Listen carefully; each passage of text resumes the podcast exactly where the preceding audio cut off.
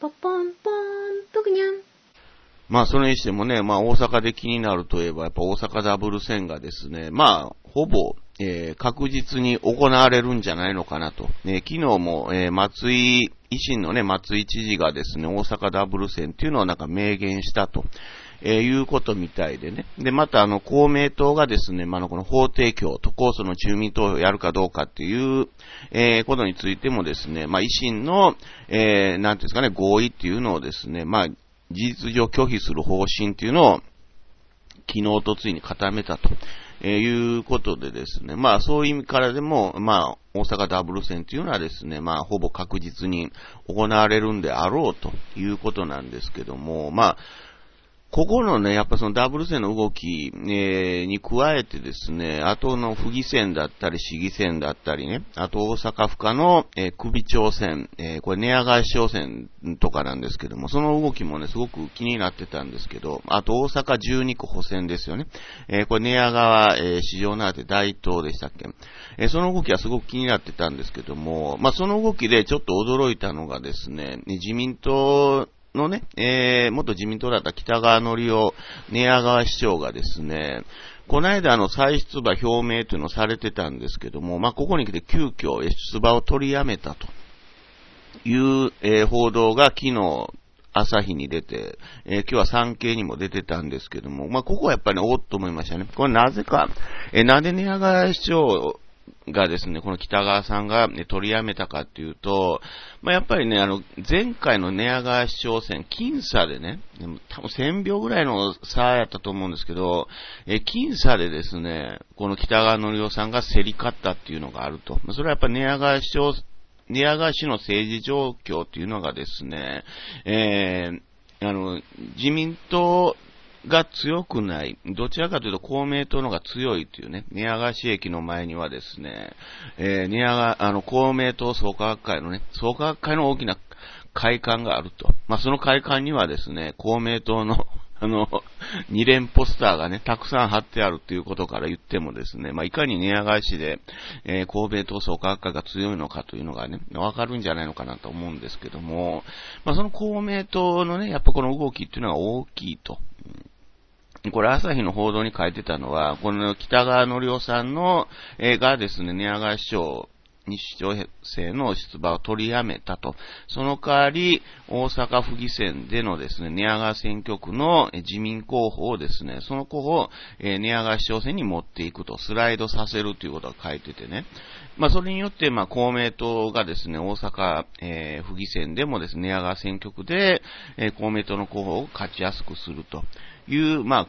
あ、ある種のこう協力関係っていうのがね、まあ、できて、できたと。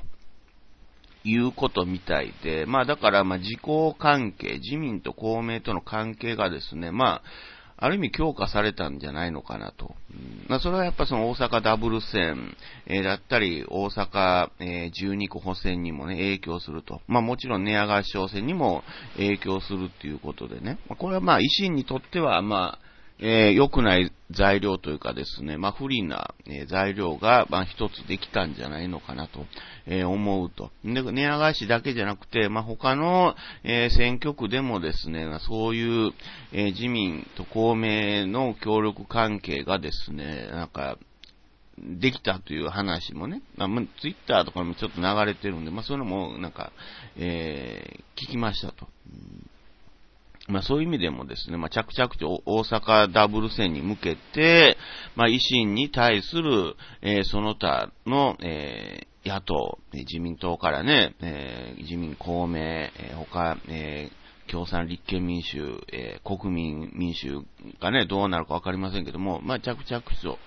えー、できているんじゃないのかなと。思われると。まあ、その象徴的なのは、この寝屋川市長選の北川さんの出馬取りやめかなと。この北川さんの次男がね、あの、大阪12区補選に、あの、出はるんですよね、北川新平さんというね。まあ、この経緯についてもね、僕はなんか大丈夫なんかなと、えー、思いましたし、まあ、ツイッターとかにも書いたんですけども、当初はタルトコさんをね、えー、大阪12区補選で自民党の候補として出そうとしてたのがですね、まあ、それが急に、えー、北川智和さんがね、亡くなって、えー、そのお別れ会みたいなのがあったんで、まあ、そこに、えー、まあ、麻生派のね、三藤明子さんとかが来てですね、北川新平さん、えー、北川智勝さんの甥っ子に期待するみたいなことを言って、大丈夫かなと思ったんですよね。だからこの大阪12区補選のこの北川新平さんの擁立っていうのもですね、まあこれある種自民党の二階派と麻生派のまあ対立というかですね、まあ少しそういうのもあったんじゃないのかなと。えー、やっぱりね、北川さんの親族っていうことで、まあ大阪自民が配慮してね、北川新平さんにしたっていうのはあると思うんですけども、でも本当に勝とうと思えばね、大阪12区補選で、えー、タルトコさんにした方がですね、すんなりたと思うんですよね。まあ、それはタルトコさんというのは二階さんと、えー、新進党というのは一緒にやってたと。で、しかも、やっぱり、えー、タルトコさんが出た時はですね、公明党が、えー、タルトコさんを支援してたっていうのもありますからね。で、まあだからタルトコさんもですね、公えー、公明党の支援っていうのをですね、なんか公言しているというのも朝日に書いてたんですけども、タルトコさんに決めてたらうまいこと言ってたのに、まあここに北川新平さんっていうね、甥いっ子を、えー、12個選で出したことによってですね、まあちょっと、えー、こじれて、結局はその寝屋川商選に北川のりおさんが、えー、不出馬を表明しなければならなくなったっていうことがあったんじゃないのかなと思われると。うんまあでもそれによってね、まあ公明党が自民党への影響力を強めたということにもなるわけでね。だからそれがやっぱ大阪ダブル選、大阪12候補選、えー、大阪府議選、市議選ね、えー、っていうのがすごくあの気になりますね。まあ、大阪市議選もですね、まあ、維新はやっとこう、えー、半分、86人の半分43人、多分公認したっていうのがね、あの、できたと思うんですけども、ただそっから全員当選できなかったらね、これも都構想終わりなんちゃうかなと。公明党はもう自民党とね、えー、の協力環境を優先してですね、もう維新にはもう一切配慮しないと。だからまあ、松井さんがですね、あの、公明党の密約文書を暴露したりってね、えー、資格立てるぞとかね、大阪、えー、大阪府議選で高槻市に松並健太さんを立てると。えー、元衆議院というかね、衆議院候補だったのをですね、府議選に持ってくるってそこまでやってもですね、公明党はですね、動かないと。えー、脅しに屈しなかったということもありですね、まあやっぱり維新が、えー、なんていうんですかね、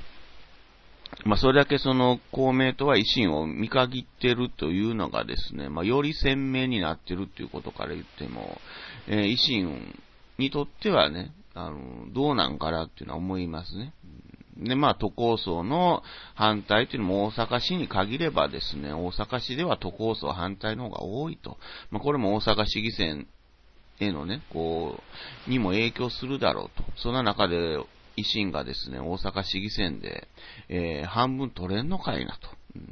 うん、しかも、その維新の今回の市議選に立ててる人はですね、えー、現職、不出馬が結構目立つんですよね。7、8人はいたと思うんですけども、新人に変わったと。新人に変わって票が取れんのかいなというのもあると。いうことでね。で、まあ、大阪府議選に限っても、まあ、前回は、えー、自民、維新と自民党がですね、競り勝った、維新が競り勝ったところが多いんですよね、接戦でね。うん、それが今回、えー、どうなるかっていうのもすごく気になるということでね、まあ、いろいろ面白いと思いますよ。うん、何よりもこのダブル性の意義っていうのがですね、こう有権者に伝わるのかと、有権者が理解するのかってね、何のためにダブル選するんだと、何のために大阪府知事を辞めて松井さんは市長になりですね、吉村さんが市長を辞めて府知事に立候補するのかと。これ出直し選でもないですからね。入れ替え選の意義、えー、まあ僕はやっぱ府民、市民を舐めてんのちゃうのかと。そう思う、えー、大阪の有権者の方が多いんちゃうかなと。自分たちの任期を伸ばしたいか、4年にしたいからですね、出直し戦をやめて、えー、そういう入れ替え戦をやるんちゃうかと。都構想だって、あのー、もう公明党が協力関係がね、なくなったら終わりですからね、本当に都構想やりたいのかと。自分たちの任期を伸ばしたいだけなんちゃうんかと。いうことをね、思われたら、やっぱりそれも得票数に影響してくるんではなかろうかと、えー、思うんですけどね。まあどうなるかね、えー、ちょっとまあ、ここ数日、えー、いろいろ動きがあるかもしれないんでね、楽しみだなと思ってますということで。チャンネル登録よろしくね。